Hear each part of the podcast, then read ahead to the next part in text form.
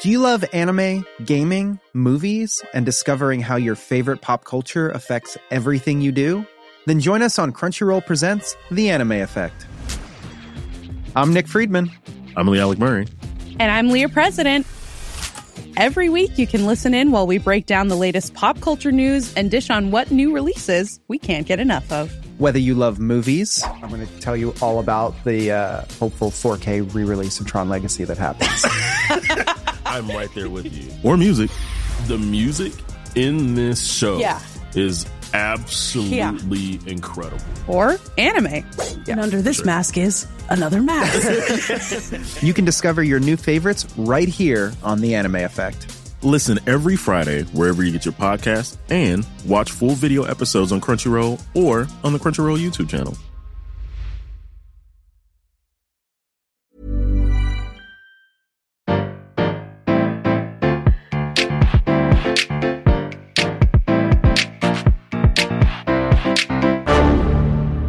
Bonjour, vous avez choisi la réponse D. Mais d'abord, écoutez la question.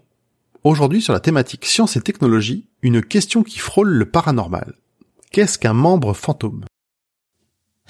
Tu ne vas pas m'avoir comme ça. Nous ne sommes pas dans la catégorie cinéma, je vais pouvoir évacuer rapidement la chose de la famille Adams et autres mains qui tuent. Cela étant dit, on va rester dans les mêmes extrémités puisque la réponse va concerner les mains. Ou les pieds. Ou bref. Un membre fantôme, ou plus rigoureusement le syndrome du membre fantôme, c'est la sensation qu'un membre amputé est toujours présent et qu'il interagit toujours avec le reste du corps. On n'est pas du tout dans l'anecdotique, ni dans l'ésotérique, puisque ce fantôme va concerner entre 90 à 98% des personnes amputées. Ce n'est pas quelque chose de nouveau non plus, sachant que, de tout temps, l'homme a perdu des bouts et que l'on trouve une description du phénomène dès 1545 par le célèbre Ambroise Paré, dédicace à Vincent Delerme, et le terme passera définitivement à la postérité à la fin du 19e siècle. Bien entendu, je parle de main depuis le départ, parce que c'est la première chose qui me vient quand je pense à l'amputation. Mais le phénomène ne s'arrête pas là. Il touche n'importe quel organe qui a été amputé, un bras ou une jambe, mais aussi un sein, une dent ou même l'appendice. On nous a même rapporté des éjaculations fantômes chez certains amputés du pénis. Plus étrange même, on peut faire apparaître cette sensation chez une personne totalement valide. Il s'agit par exemple de faire l'expérience du nez fantôme. Si, les yeux bandés, vous touchez le nez de quelqu'un en même temps qu'une personne touche le vôtre, vous aurez la sensation d'un nez démesurément long. De la même façon, si on vous cache votre main gauche et qu'on place une fausse main dans le prolongement de votre bras, en touchant les deux simultanément, un farceur pourra vous faire croire que la fausse main est bien la vôtre. Pourquoi? Tout simplement parce que nous utilisons nos sens, la vue ou le toucher dans ce cas, pour nous situer dans l'espace et appréhender les contours de notre corps.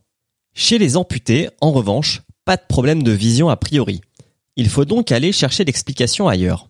Certains ont avancé l'idée d'une douleur psychologique liée à la culpabilité quand d'autres y voient une manifestation d'une force vitale éthérée. Mais il semblerait qu'il faille regarder ailleurs, du côté de notre cerveau, et d'un phénomène particulier, la plasticité cérébrale. Pour mieux comprendre de quoi il s'agit, il faut se rappeler que notre cerveau est un amas de neurones, neurones qui se connectent entre eux pour former des réseaux particuliers. Mais c'est un réseau qui se construit en permanence, au gré de nos expériences, ce qui nous permet d'apprendre. Les connexions entre neurones se font et se défont, se renforcent et s'affaiblissent. Tout au long de notre vie, donc, notre cerveau évolue physiquement pour s'adapter à son environnement. Lorsque l'on perd un membre, on ne perd généralement pas la partie du cerveau qui prenait en charge sa douleur ou son mouvement. Donc cette partie devient en quelque sorte une zone inutile. Ce que la nature n'aime pas trop. Elle va donc être colonisée par d'autres régions du cerveau, être attribuée à d'autres fonctions. Seulement, cela ne se fait pas ni immédiatement ni instantanément, ce qui provoque des interférences. Pour mieux comprendre, prenons l'exemple d'une main amputée. Alors faites pas ça chez vous. hein. Il se trouve qu'à côté de la région qui gère cette main, se trouve généralement une région qui prend en charge les sensations du visage. Et on peut constater, grâce à l'imagerie, que celle-ci va coloniser la région devenue désœuvrée. Chez un amputé, lui caresser le visage lui donnera donc parfois la sensation d'une caresse sur la main. Pour faire disparaître ces sensations et les douleurs qu'elles entraînent, on peut utiliser des boîtes miroirs qui permettent d'associer le membre disparu à sa contrepartie restante, main droite et main gauche par exemple.